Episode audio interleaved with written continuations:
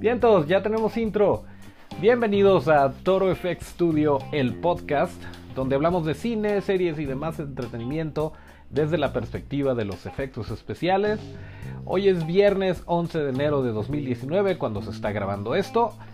Recuerden nuestras redes son arroba torofxstudio, arroba torofxstduio. Yo soy Toncho Ábalos y con esto arrancamos. Y bien, esa rolita que escucharon es eh, Beast But Not Least de Xtakerox. Es una rola que está licenciada bajo Creative Commons, así que tenemos que darle su, crédito. Em, les quería hablar un poquito de la distribución del podcast. Esto se puede tardar un poquillo. La verdad es que nosotros grabamos martes y viernes, pero puede variar dependiendo de la aplicación que utilicen para consumir el podcast.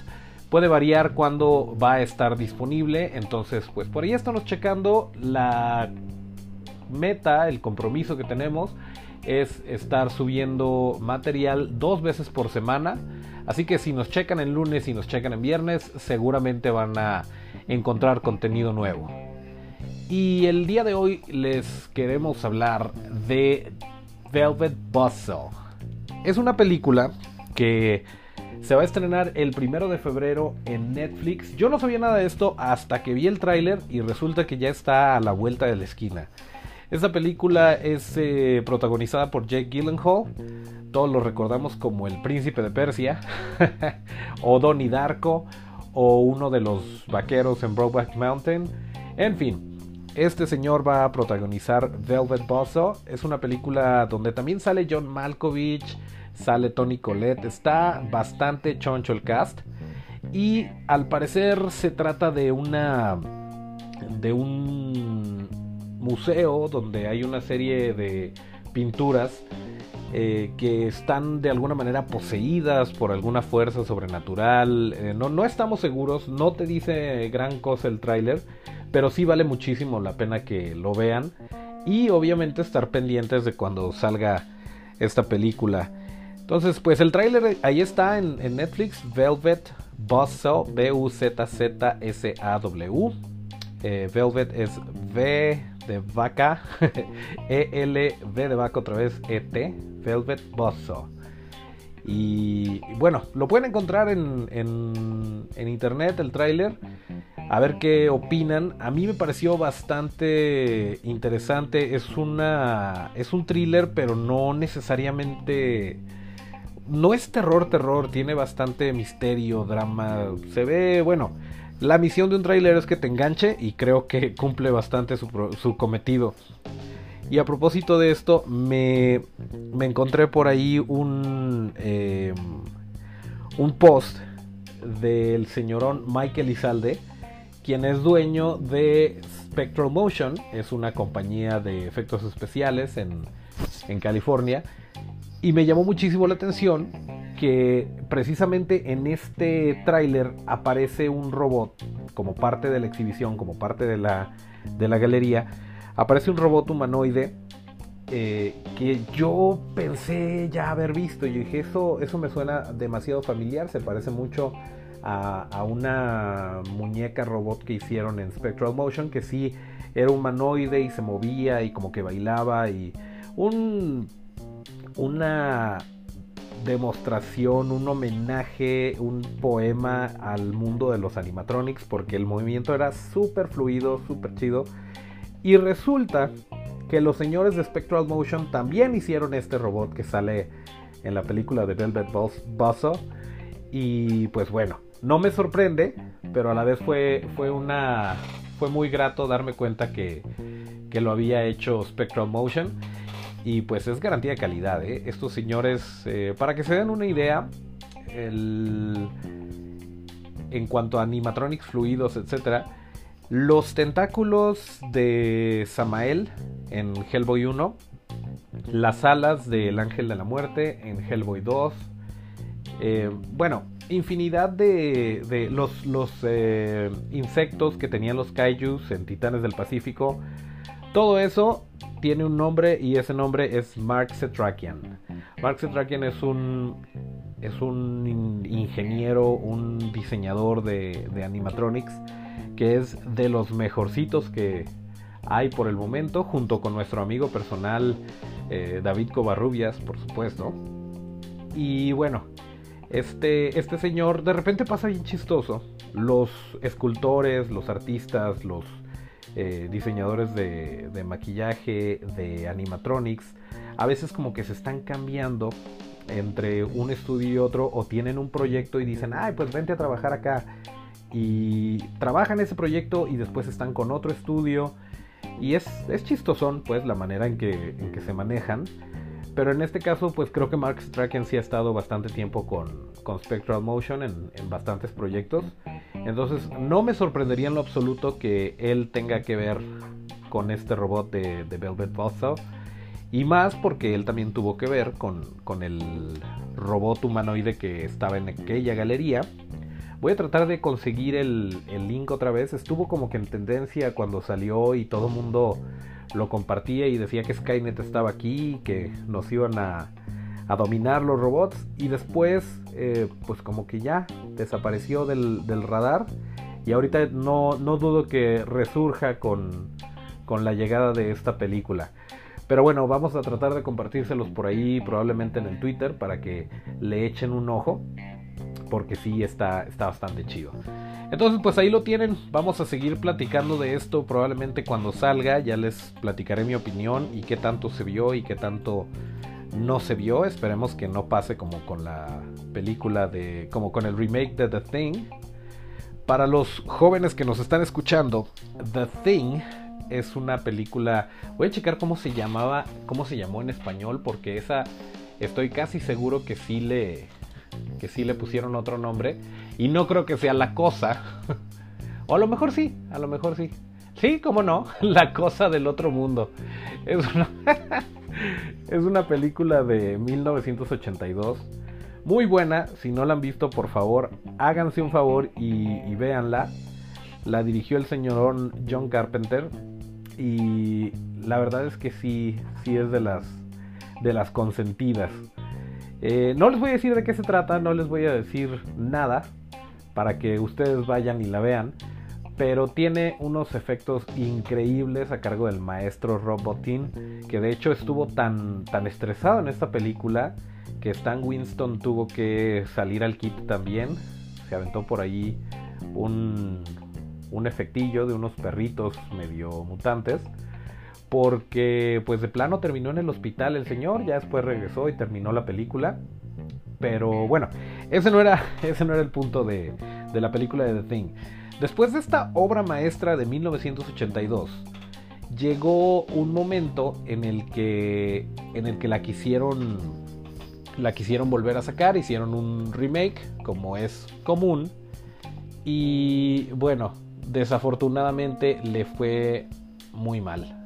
Em, no tuvo el éxito que se, que, se esperaba en taquilla y mucho de lo que yo en lo personal le atribuiría este resultado es que era en el momento en el que los productores, las compañías de cine a cargo de, de, tomar este tipo de decisiones, se fueron muy por el lado de, ay, pues vamos poniéndole efectos digitales. Y los efectos digitales no eran nada buenos. Y lo más triste es que, que ya existían, ya existían maquillajes, ya existían animatronics, existía un trabajo increíble por parte de Amalgamated Dynamics, ADI, que la empresa de Alec Gillis y Tom Woodruff Jr., que bueno, yo creo que les podríamos dedicar también un capítulo completo a, a ADI o Amalgamated Dynamics. Pero si tienen oportunidad, chequen los efectos que no se realizaron, que no se pudieron hacer, o más bien sí se realizaron, pero no llegaron a la pantalla, que hicieron estos señores. Había, por darles un, ejemplo, un efecto donde el pecho de una persona se abre y tiene ahí como que las costillas expuestas y se empieza a mover y un montón de cosas así súper grotescas y padrísimas, pero que se filmaron incluso, se, filmaron con, todo este material que, que hizo ADI y desafortunadamente alguien tuvo la genial idea de reemplazarlo todo con CGI, o sea, con imágenes hechas por computadora. Y pues ahí fue cuando le dieron en la torre a todo. Y pues esto pasaba mucho antes. Entonces, bueno, no me refiero antes a los 80 pasaba cuando cuando todo el mundo creía que por ahí era el futuro, que por ahí iba a, irse la, la, tendencia, etcétera, etcétera. Y pues claramente no fue así no le fue bien a, a esta película. Pero bueno, así es como, como funciona de repente Hollywood. Y bueno, ¿qué más, ¿qué más tenemos? Por cierto, ¿les gusta el sonido de fondo? Espero que sí. Espero que, que nos ayude a reducir un poquito cualquier problemita de audio que podamos tener por ahí. Eh, les quiero platicar un poco de, para los que nos están escuchando por primera vez, que no, a lo mejor no conocen a, a Studio, pues les platico que somos un, estudio de efectos especiales, de maquillaje, caracterización, efectos especiales prácticos, etc. Estamos en la ciudad de Guadalajara y empezamos, bueno, yo siempre digo que el concepto de Toro Studio empezó en 2010 aunque realmente, eh, pues probablemente empezamos ya más en forma en 2013.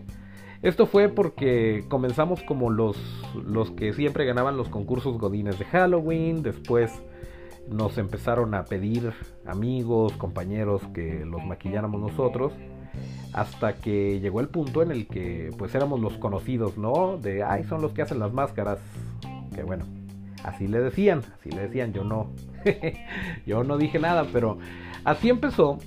Y después afortunadamente nos empiezan a abrir las puertas en, más producciones, en videoclips, eh, algunas sesiones fotográficas, libros, etcétera, etcétera. Y bueno, el resto es historia. Nosotros siempre estamos preocupados por cómo conseguir eh, un mejor resultado, buscar mejores herramientas, técnicas, materiales, etcétera, etcétera. Y nos gusta mucho andar de bocones. nos gusta mucho estar con la gente. Entonces nos gusta ir a, eventos, a, expos, a convenciones, a dar pláticas, a hacer demos, etcétera, etcétera. Y bueno, es una de las razones por las cuales tenemos este podcast.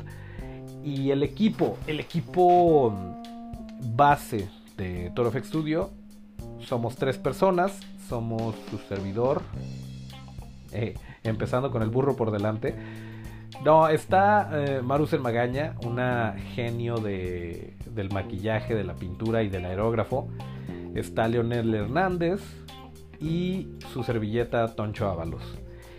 Y si nos ven de repente con, con, la misma persona o ven que siempre estamos maquillando a la misma persona, ese señor es Otto. Otto Gutiérrez Aparte de que es un super brother, siempre lo traemos a todos lados porque es bien difícil encontrar a alguien que, que no solamente esté cómodo con el maquillaje, sino que lo haga parte de él, que demuestre lo que, más bien que proyecte la intención del personaje. Y pues eso lo encontramos en, en Otto una y mil veces y pues estamos muy agradecidos de que sea parte del equipo, eh, pues a lo mejor no, no en operaciones, a lo mejor no en el taller, no, no haciendo moldes, esculpiendo, pintando, pero al final pues importa muchísimo el, el actor, ¿no? Porque si no, pues son pedacitos de, de látex, pintura, y no tiene realmente esta personalidad, no tiene carácter el, personaje. Y sí pasa de repente que tú te esmeras mucho en hacer, en hacer un personaje, en hacer eh, un maquillaje, una caracterización. Y si no se la compras al actor, pues no llegas muy lejos, ¿no? Entonces, afortunadamente a nosotros no, a nosotros no nos ha pasado, pero sí puede llegar a pasar. Entonces, bueno, ténganlo muy en cuenta si a ustedes les gusta esto de, de hacer maquillajes. Sí, vamos a empezar con, con el vecino, con el amigo, con el hermano, con uno mismo. Pero sí hay que, sobre todo productores, tengan esto mucho en cuenta, no nada más se trata que agarren un cuate flaquito, alto, no sé, que tenga las características necesarias para, para el personaje, pues no las tiene que tener solamente físicas, sino también el talento para, para actuar de esa forma. Y pues ahí está, prácticamente ese es el equipo de Torfx Studio. De repente, y esto es algo bien padre del, del ambiente de los, del maquillaje de efectos especiales, de repente nos echamos la mano entre nosotros y para un proyecto podemos jalar a alguien y ellos nos pueden jalar a nosotros para su proyecto. Entonces, esto está súper chido y afortunadamente no hemos encontrado nada más que buena vibra con, con nuestros colegas, con nuestros amigos maquillistas. Por lo cual estamos muy agradecidos y muy contentos y no podemos hacer otra cosa más que devolver el favor. Lo cual me lleva a si tú tienes eh, alguna inquietud, alguna duda, necesitas ayuda para saber dónde puedes conseguir un, material, cómo le puedes hacer para cierto proyecto, estamos ahí. Nos puedes mandar un, mensaje directo, nos puedes mandar un tweet, nos puedes mandar un inbox. Como gustes comunicarte con nosotros, eh, siempre estamos ahí disponibles, bueno, tal vez no las 24 horas, pero siempre respondemos y, compartimos la información que podamos dar, porque de esto se trata.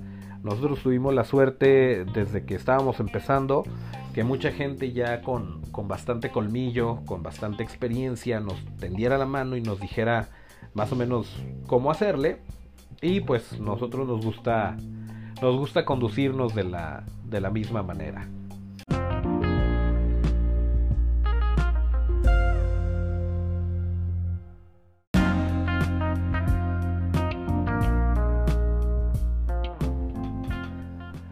Ok, y en lo referente a cosas que podemos ver en este momento, que no nos tenemos que esperar, como en el caso de esta película, eh, acabamos de terminar la serie de Sabrina y sí sé que suena un poquito extraño que, hayamos visto Sabrina, pero déjenme decirles que no es tan mala como podría, podría uno pensar.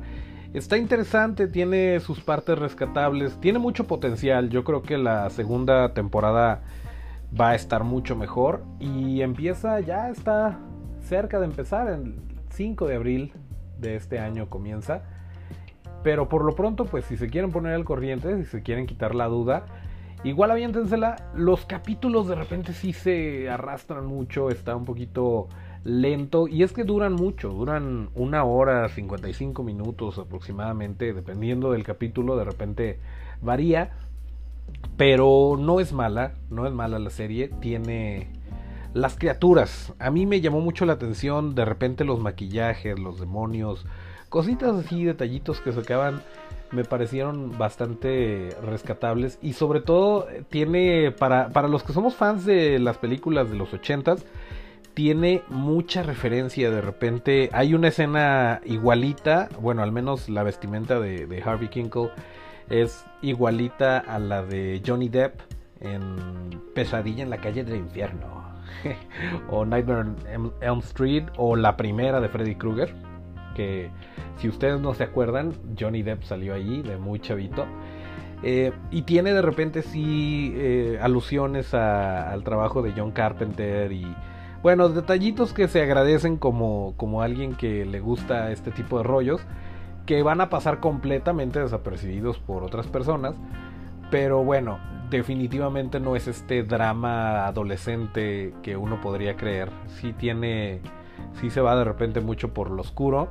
Por cierto, si ven de repente el anuncio del, del especial de Navidad y quieren ver la serie, no se avienten el especial de Navidad antes. Primero hay que ver la serie y ya después lo ven porque si no se van a spoilear. Pero tiene tiene cosas padres. A medida que avanza la, serie, yo no me sentí en lo absoluto eh, identificado, no me llamó para nada la atención esta historia de amor entre Sabrina y Harvey. Pero ignorando ese tipo de cosas que van tal vez para otro tipo de público, si nos enfocamos en, en la historia como tal, por encimita, eh, la vemos de buenas, a lo mejor nos aventamos un capítulo por día, o sea, no es un tipo de no es un tipo de serie que no de la cual no te puedas despegar o que te tengas que aventar las horas ahí. La puedes ver con calmita, todavía hay tiempo de aquí al 5 de abril y conforme va avanzando, pues sí se va poniendo un poquito más oscuro y yo estoy convencido de que Greendale es el peor lugar para vivir porque sí pasan muchísimas cosas muy gachas, o sea, inseguridad, no hombre, estos le dicen a cualquier lugar, quítate que ahí te voy, porque sí, sí hay bastantes cosas medio gachas, pero en sí vale la pena, vale la pena verla. Si no has visto alguna otra, si no has visto You, no has visto Titanes, que por cierto, Titanes hablaba en el capítulo anterior que está disponible en la plataforma de DC. Pues ya la liberaron en Netflix, ya están todos los capítulos en Netflix por si tenían esto de pretexto para no echarse el clavado, aprovechen y véanla. Qué, mala onda, ¿no? Que estoy tratando de recomendar Sabrina y ya me regresé a, a recomendarles Tyrants y You mejor. Pero sí, la verdad es que si quieren, si quieren vean esos primero y ya si les sobra tiempo pues se avientan esta. Em, en sí, bueno, yo creo que eso sería lo, lo más rescatable se empieza a poner, se empieza a poner serio, se empieza a poner gacho el, el asunto conforme avanza. Los últimos capítulos ya están un poquito más sangrientos, más eh, pues violentones. Eh, pero bueno, está padre, está padre. No es para niños, pero sí está. Sí está del nivel de Netflix, pues. No, no es a lo mejor, no, no esperen que nos den obras maestras en cada una de sus producciones. Yo creo que hay que darle chance y me atrevo a decir que la, temporada 2 va a hacer que muchos se regresen a ponerse al corriente, que, que voltean a ver a Sabrina, porque si bien se concluye lo que se empezó, lo que era la premisa en este, eh, en este blog, en esta primera parte, como le están llamando en Netflix, quedan muchos, pues no cabos sueltos, pero sí queda, sí queda mucha eh, oportunidad de seguir explorando la historia. Y creo que va a tener mucho más éxito la segunda temporada con todo esto que se está que se estuvo desarrollando durante la primera temporada. Y por cierto es bien chistoso a dónde hemos llegado señores dónde nos encontramos en cuanto a lo políticamente correcto no sé si vieron la nota pero la iglesia de Satanás los eh, no sé cómo se llamen la verdad, pero, pero los satánicos de verdad están muy ofendidos porque usaron una imagen, una estatua de Baphomet en la serie de Sabrina y se sienten muy ofendidos porque están usando sus imágenes. Entonces, pues ahí se las dejo al costo, saque usted sus propias conclusiones, pero ya ya llegó la ofensa hasta los satánicos. Entonces, pues bueno, Ahí está la recomendación. Si tienen oportunidad, échense una vueltita. Em, y si no, pues espérense al 5 de abril. Yo sé lo que les digo. No, no dudo que se vaya a poner mucho mejor el mundo oscuro de Sabrina.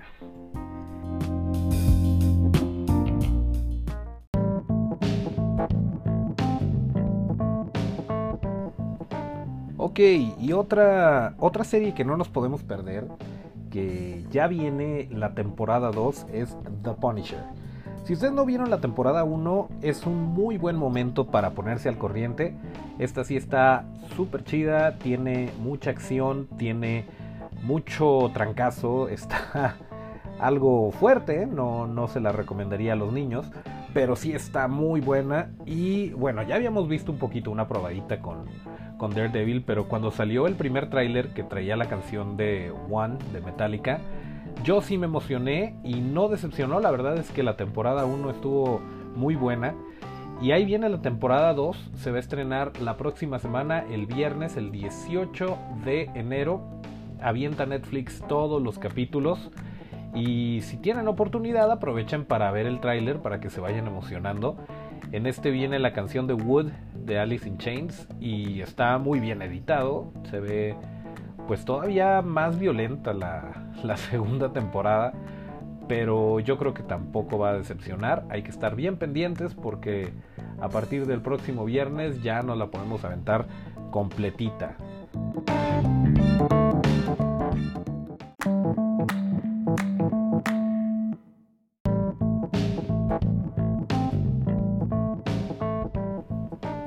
Nos han estado pidiendo anécdotas o que les contemos sobre nuestros proyectos. Eso está padrísimo. Eh, si tienes alguna duda en particular de alguno de los de los eh, monstruos, de las criaturas que tengamos en nuestro portafolio, eh, saber y con todo gusto te platicamos con lujo de detalle todo lo que hicimos en ese proyecto en particular. Pero me gustaría empezar esta parte de las anécdotas y del detrás de cámaras, como lo hemos estado subiendo a Instagram, con algo que en lo personal yo podría decir que es el inicio de Toro FX Studio y es una de las técnicas más antiguas y más sencillas de maquillaje, de efectos especiales. Y esto es algo que puedes hacer incluso en tu casa, que es látex build-up. Así lo conocen en Estados Unidos. Y no es otra cosa que utilizar papel de baño o algodón y látex para crear un maquillaje tridimensional. ¿Cómo funciona esto? Tú tomas el, tomas el látex, lo aplicas, eh, lo sumerges un poquito el, papel de baño o el algodón en, látex y vas colocando capas eh, poquito a poquito esperando a que seque entre una y otra y así vas adquiriendo volumen y puedes hacer una herida, puedes hacer, bueno, puedes hacer muchísimas cosas, realmente tu imaginación sería el único limitante y las consideraciones de seguridad. Es algo que nosotros llamamos el, principio Marta y Gareda, porque el día de hoy puedes estarlo haciendo a ti mismo, se lo puedes estar haciendo a un, a un amigo, a un vecino, a tu hermano, pero el día de mañana vas a estar con un actor de verdad que sí te puede demandar si no, si no tomas este tipo de consideraciones y deja tú pues, quedas completamente quemado en la industria. Entonces, pues sí es muy importante, sobre todo cuando estás tratando con, personas, eh, que, que, tengas cuidado, que te fijes de dónde estás aprendiendo esto y estés seguro que el material que estés utilizando sea seguro para la piel. Y nosotros lo demostramos mucho en, en nuestras pláticas, talleres, en, los demos que damos. El el principio Martí Gareda, que siempre checamos que, aunque tú me digas, no, no soy alérgico al látex, de todas formas hacemos la prueba, hacemos la prueba con el adhesivo, para asegurarnos que no haya ningún tipo de molestia, ningún tipo de, de incomodidad, y a partir de ahí, pues ya podemos partir y podemos continuar usándolo. Si no se puede, si no, si, si se presenta una alergia que afortunadamente no nos ha sucedido, pero pues no hay de otra. Si el actor con el que estás trabajando es alérgico al látex, no vas a poder usar materiales cuya base sea el látex. Y vas a tener que encontrar alguna otra, alguna otra solución, algún otro material, o incluso podría ser necesario el, el elegir a otro actor. Eso ya dependerá de la producción o dependerá del proyecto en el que estés trabajando. Pero bueno, estamos yéndonos a un caso muy extremo. Sí tengan mucho cuidado cuando estén utilizando materiales en su piel y más si es otra persona.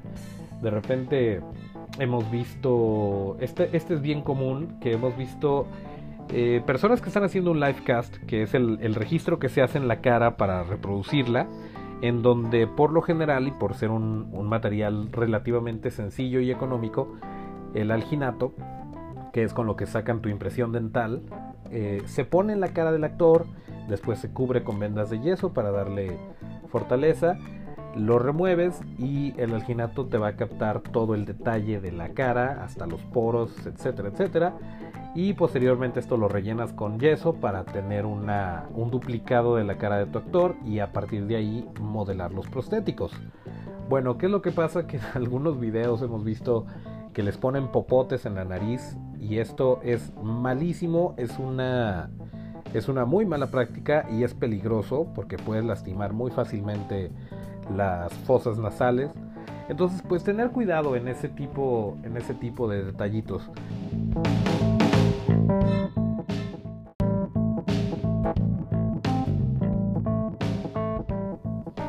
Y finalmente lo más importante, eh, si ya tomaste en cuenta todos estos aspectos que dijimos sobre las consideraciones de higiene, de seguridad, etc., lo más importante va a ser que te animes, que no te preocupes, que no te desmotives si al terminar tu proyecto no te gustó como quedó. Siempre podemos aprender un poquito más del trabajo anterior. Entonces estamos constantemente investigando cómo, cómo mejorarlo, cómo hacerlo más eficiente. No te preocupes, lo importante es echarle ganas y aspirar a, a, mejorar. También hay que ser autocríticos, pero que esto no te detenga y que haga que creas que no, no sirves para esto, etcétera. Nada se hace de la noche a la mañana, hay que seguirle practicando y nosotros estamos ahí por si tienes alguna duda, por si se te atora cualquier cosa, con mucho gusto te vamos a estar respondiendo.